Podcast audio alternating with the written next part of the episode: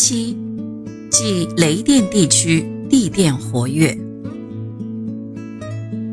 凡是地电活跃的地方，都容易和天电结合而发生雷电，因此是不宜选做宅地的。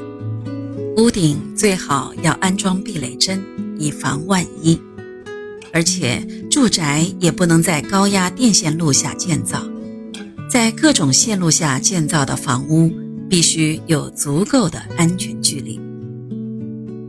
电源和各种线路要注意维护，不懂得电工知识而随意剪接线路是一大禁忌。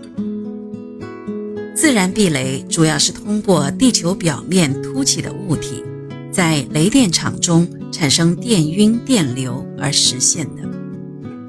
如果住宅背靠大山或三面环山，显然最有利于消雷。如果住宅所在的学地地带地势不高不低，也较为平坦，正好就处于自然消雷和不易受到雷击的安全位置。根据雷击的选择性。